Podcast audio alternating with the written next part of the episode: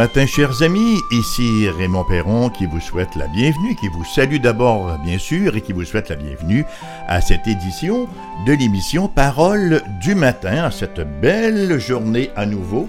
J'espère que vous êtes dans une forme resplendissante et que notre méditation de la parole de ce matin ne fera que l'améliorer davantage, n'est-ce pas?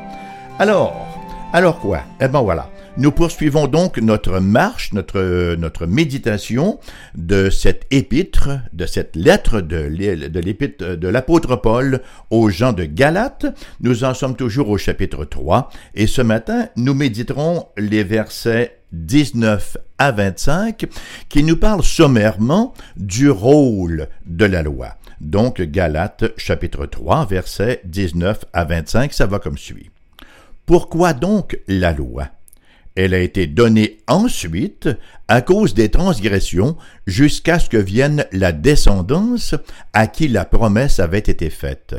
Elle a été promulguée par des anges au moyen de médiateurs. Or, le médiateur n'est pas médiateur d'un seul, tandis que Dieu est un seul. La loi est-elle donc contre les promesses de Dieu? Loin de là. S'il avait été donné une loi qui puisse procurer la vie, la justice viendrait réellement de la loi.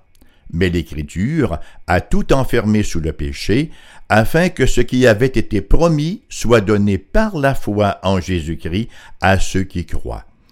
Avant que la foi vienne, nous étions enfermés sous la garde de la loi en vue de la foi qui devait être révélée, ainsi, la loi a été comme un précepteur pour nous conduire à Christ, afin que nous soyons justifiés par la foi. La foi étant venue, nous ne sommes plus sous ce précepteur. Ah, voilà, belle affirmation de l'apôtre concernant la question de la loi.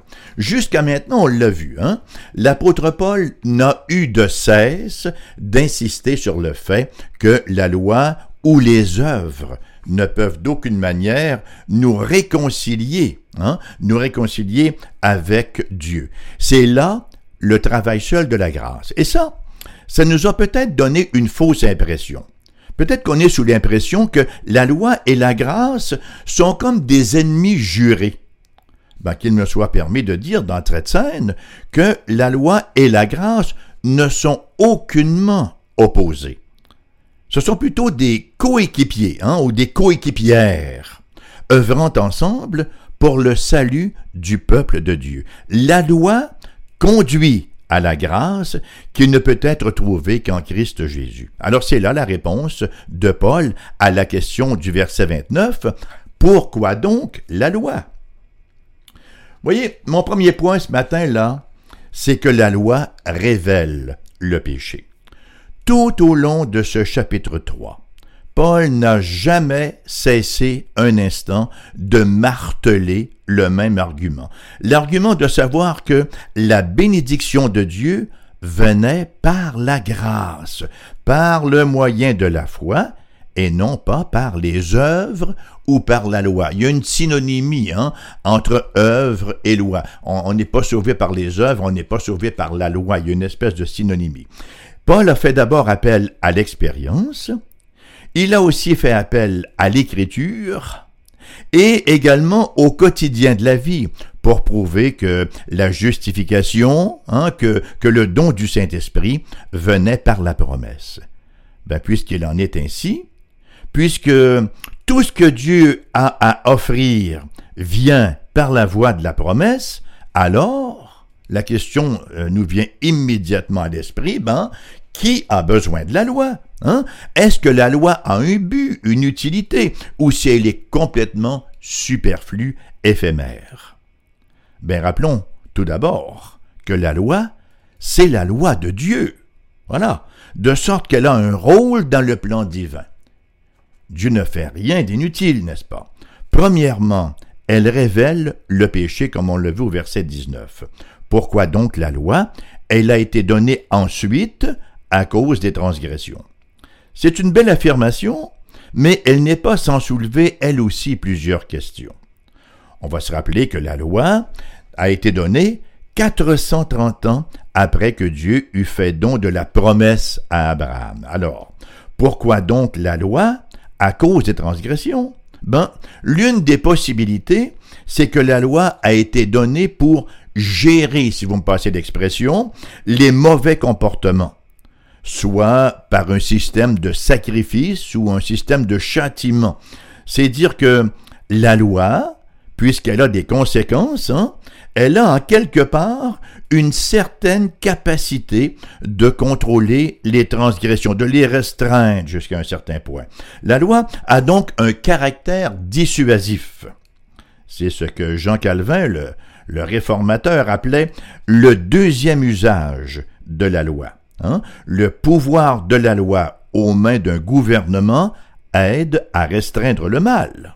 Bon, c'est vrai que la loi a effectivement cette capacité-là de restreindre, ne serait-ce qu'un tantinet soit peu, le mal.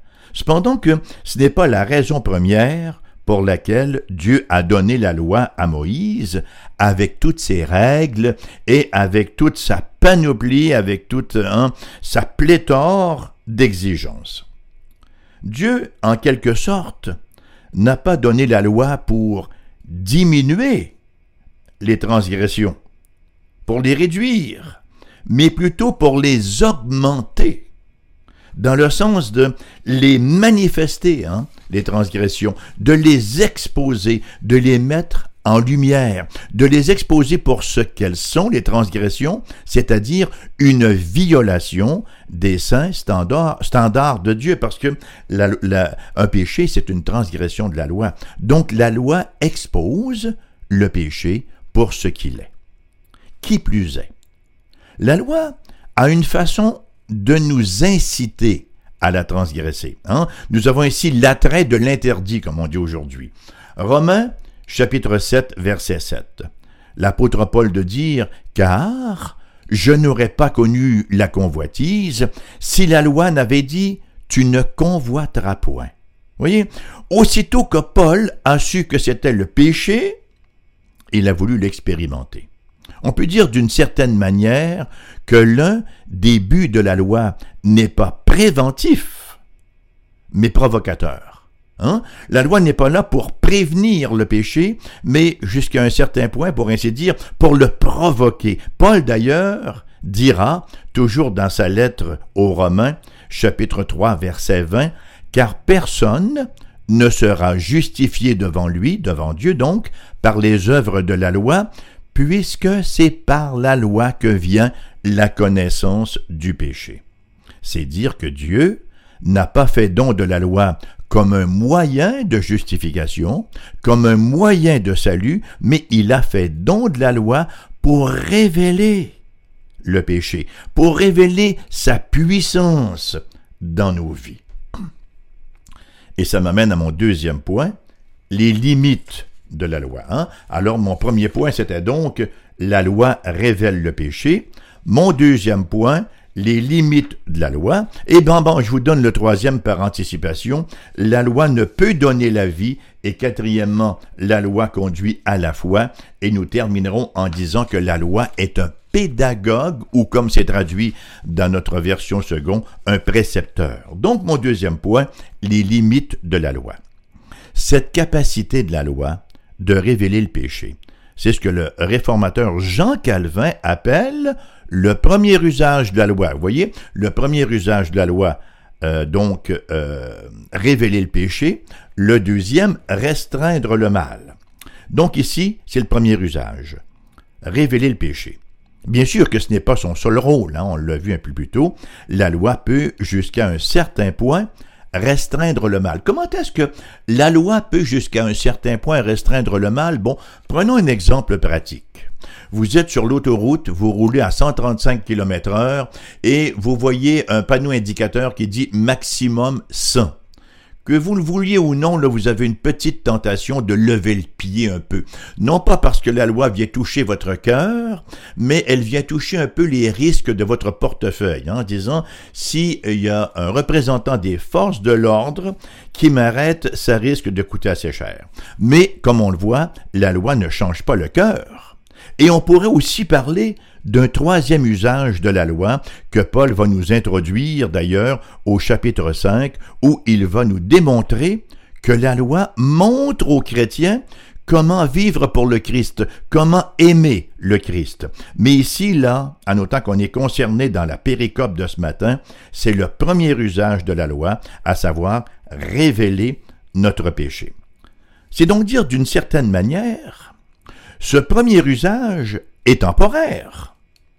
Alors que la loi révèle notre péché pour une certaine période de temps comme une espèce de parenthèse entre la promesse faite à Abraham et son accomplissement en Jésus-Christ.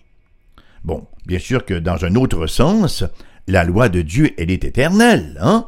Dieu a un standard moral parfait. Et la loi, c'est le standard moral parfait de Dieu. Hein? Standard moral parfait et permanent pour son peuple. Et c'est ce standard-là qui avait été révélé à Adam, et ce même standard demeure pour l'éternité, pour la simple raison qu'il est fondé sur le caractère même de Dieu, et Dieu ne change pas. Par contre, dans un autre sens, la loi de Dieu est temporaire en ce que les administrations spécifiques de la loi de Moïse, avec toutes ses cérémonies, ses malédictions, ses sacrifices, ben, ça, ça avait ses limites, vous voyez. Dans la perspective de l'histoire du salut, la loi servait à quoi? Elle servait de préparation à l'Évangile. Elle était en force, comme nous dit le verset 19, elle a été donnée ensuite à cause des transgressions, jusqu'à ce que, jusqu'à ce que vienne la descendance à qui la promesse avait été faite. Et rappelons-nous ce que l'apôtre Paul a déjà dit à cet effet-là, au sujet de la descendance, ou si vous préférez, au sujet de la postérité, hein, au verset 16.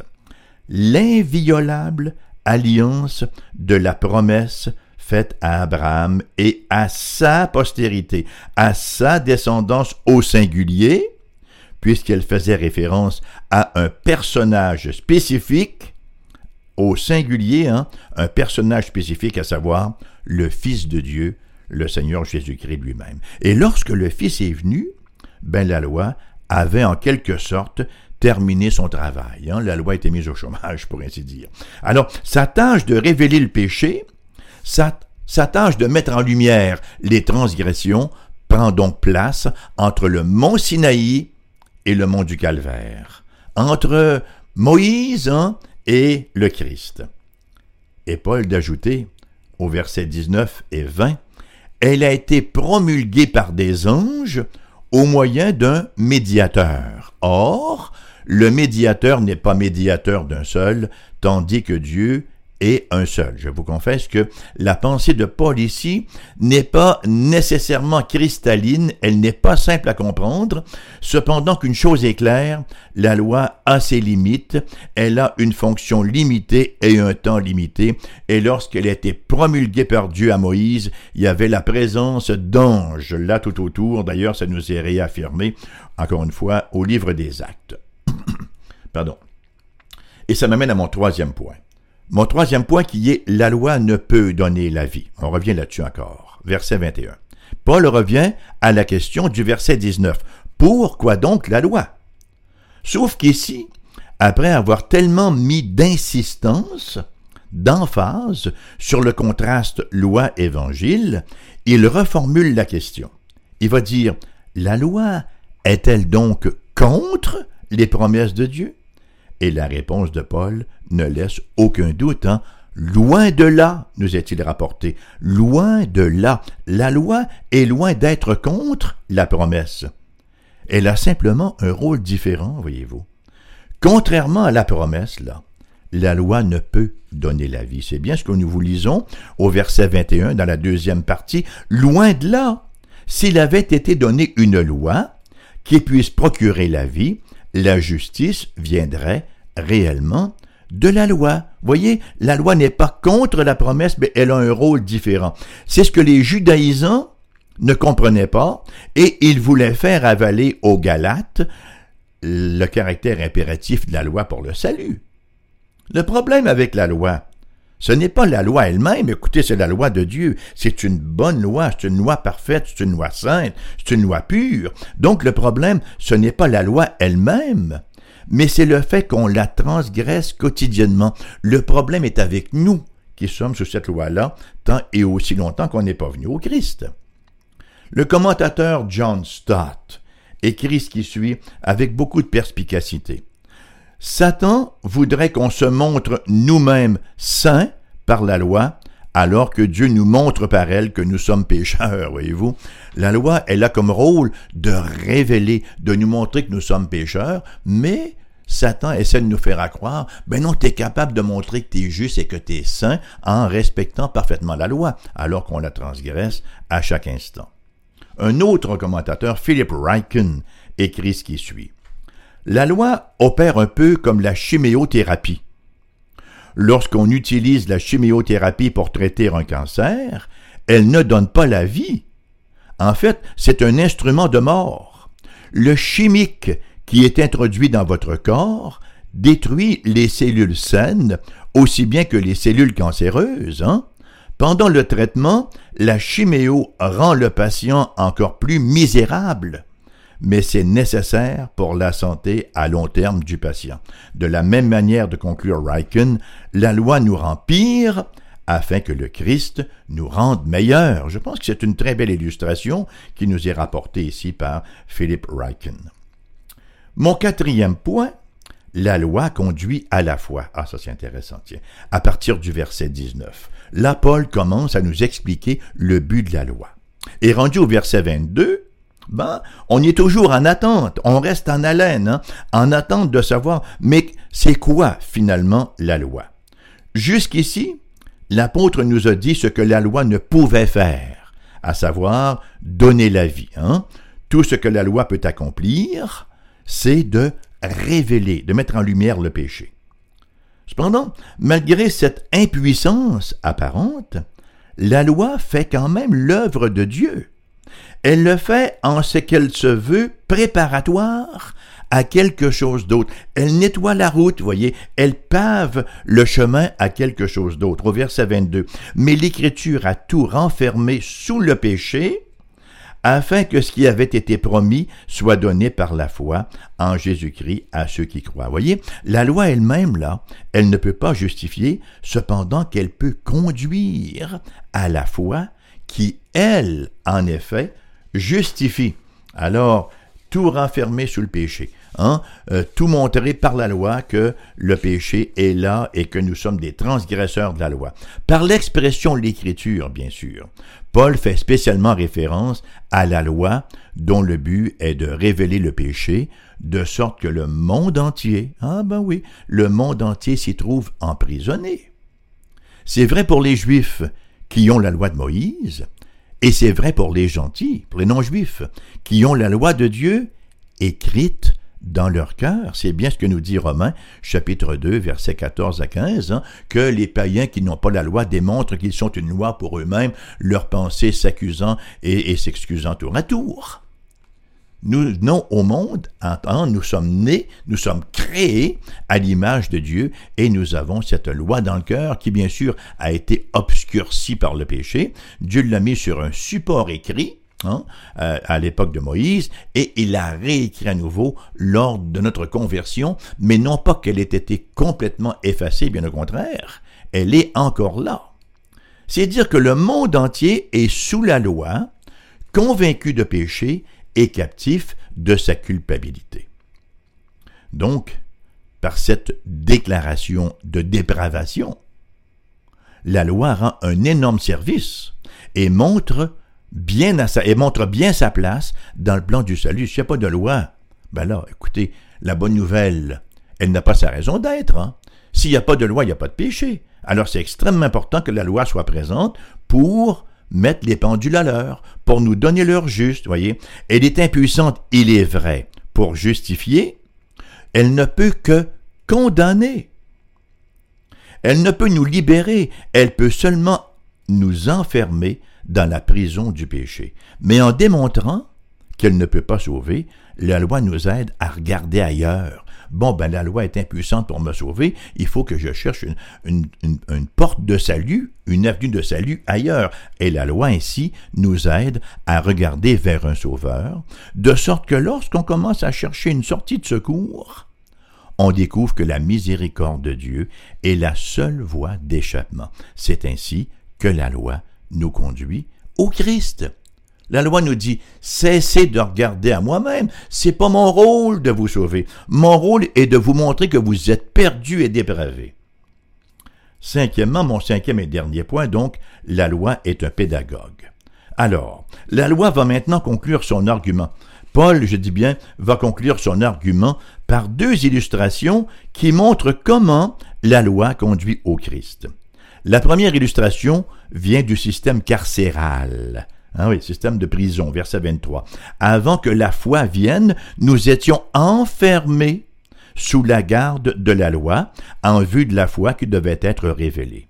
Alors, dans cette analogie-là, la loi est comme euh, une géolière, une gardienne de prison qui nous garde enfermés dans le pénitencier du péché. Nous sommes des détenus et la loi est notre géolière ou même peut-être même notre cellule de prison. La loi avec ses sanctions nous restreint et nous punit. Son but demeure noble. Voyez, la loi nous garde enfermés et refuse de nous laisser aller jusqu'à ce qu'elle nous transfère au Christ. Et la deuxième illustration, elle est tout aussi imagée hein, et elle nous conduit au même point. Cette fois, nous nous retrouvons à la garderie, versets 24-25.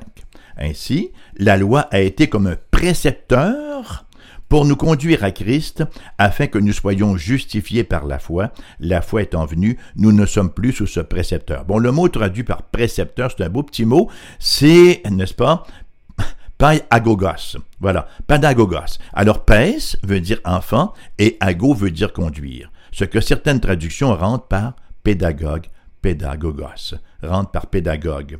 Un pédagogos, c'était un esclave qui servait de protecteur d'un enfant. Dans les familles riches, les enfants étaient élevés par des pédagogoi, hein, le mot pluriel, par des pédagogues, par des précepteurs. Alors, de l'âge de six ans jusqu'à l'adolescence, l'enfant était constamment sous ses soins et sous sa supervision. C'était donc une sorte de gardienne d'enfant, de chaperon, et il avait la responsabilité de la discipline. Il n'était pas premièrement un enseignant. Le pédagogue conduisait l'enfant à l'école, d'où l'expression pèse à go, conduire l'enfant. Il l'aidait pour les repas, pour l'habillement, etc.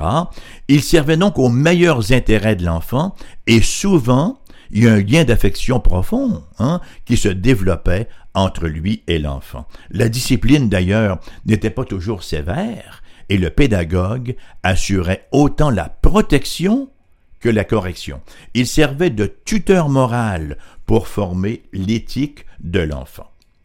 Ben, comme tout pédagogue, la loi, éventuellement, ben, il a terminé sa mission, voyez. Et c'est ce que Paul est en train de nous dire là, quand il parle de la venue de la foi dans le Christ. Voilà donc, chers amis, ces deux illustrations, la prison et le pédagogue, qui montrent que la loi avait le but légitime de nous garder en sécurité jusqu'à ce que le Christ vienne nous sauver. Et cette réalité-là ne s'applique pas qu'à l'histoire du salut, hein, mais aussi à notre niveau personnel. La loi fait exactement la même chose pour nous qu'elle a fait pour les Juifs avant la venue du Seigneur Jésus-Christ. Elle nous révèle nos péchés en nous montrant les exigences de Dieu et le péché, comme on l'a dit euh, précédemment, ben c'est la transgression de la loi de Dieu.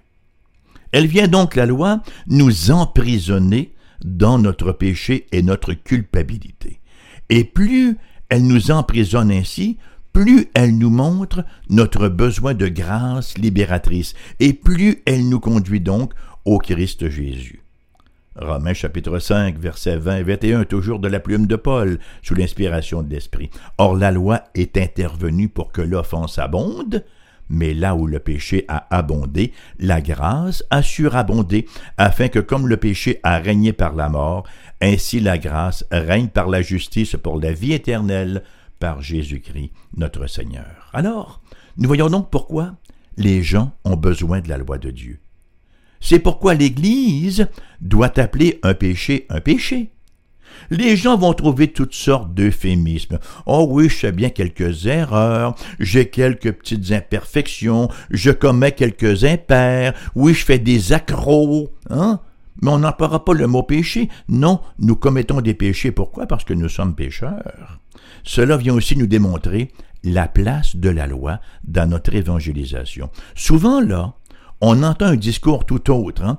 T'as des problèmes? Viens Jésus, il va t'aider, il va te les régler. C'est vrai, mais ce n'est pas le point premier. Hein? Ce n'est pas le point fondamental. Ton premier besoin, là, c'est d'être réconcilié avec Dieu. Il va s'occuper de tes factures, de tes pépines d'amour, de tes quoi que ce soit d'autre après. L'Évangile, c'est la bonne nouvelle de Dieu qui sauve. Mais il nous sauve de quoi? Il nous sauve de nos inquiétudes terrestres exclusivement? Non, il nous sauve d'abord de nos péchés, du jugement et de la perdition éternelle. Il nous sauve de nos péchés. Rappelons-nous comment Jésus a eu commerce avec le jeune homme riche. Hein? Le jeune homme riche qui vient le voir et qui, oh bon maître, comment est-ce que je peux être sauvé. Quelle question extraordinaire. Hein? Je voudrais être sauvé, comment est-ce que je dois faire? Ben, Jésus lui parle des commandements. Et c'est intéressant parce qu'il lui mentionne principalement la deuxième table, c'est-à-dire les commandements envers le prochain, et le jeune homme riche, le torse bombé, les pouces dans les bretelles, dit Ah, ben voilà, j'ai suivi ça depuis que je suis tout petit, j'ai suivi ça toute ma vie. Et le Seigneur lui dire Ah, il te manque une chose, hein? vends tout ce que tu as et donne-le aux pauvres, et tu auras des trésors éternels. Le Seigneur n'avait rien à cirer des richesses du jeune homme riche, voyez, il était simplement en train de lui montrer que son Dieu, c'était son compte de banque. Son Dieu, c'était ses sous, hein? c'était ses richesses. Et il lui montre que, effectivement, son amour pour Dieu est très, très secondaire et qu'il n'a qu'une religion d'œuvre, qu'une éthique devant les hommes. Il est juste devant les hommes, il a besoin d'être justifié devant Dieu. Donc la loi, elle a une place fondamentale, même dans notre évangélisation, parce que pour que la bonne nouvelle soit une bonne nouvelle, il faut que les gens comprennent qu'elle est précédée par une mauvaise nouvelle. Avez-vous saisi ça ce matin? Si vous n'êtes pas encore venu au Christ Jésus, c'est absolument fondamental, chers amis. On ne vous invite pas ici à CFOI à pratiquer une religion. Non, la, la, prédication de l'évangile du Seigneur Jésus-Christ consiste à dire revenez dans une relation avec Dieu, cette relation qui est rompue, et que Romains 3.23 exprime ainsi tous sont péchés et sont privés de la gloire de Dieu. La relation avec Dieu est coupée jusqu'à la réconciliation avec le médiateur qui est le Christ Jésus. L'émission se termine comme ça ce matin. Elle vous revient bien sûr en rediffusion à 14h cet après-midi. Alors là, je vous pense, euh, je vous fais grâce de mon petit laïus habituel sur notre numéro de téléphone et nos adresses parce que mon temps est déjà terminé. On en parlera une prochaine fois. Il me suffit de vous remercier maintenant, de vous souhaiter une excellente journée et de vous inviter pour la prochaine.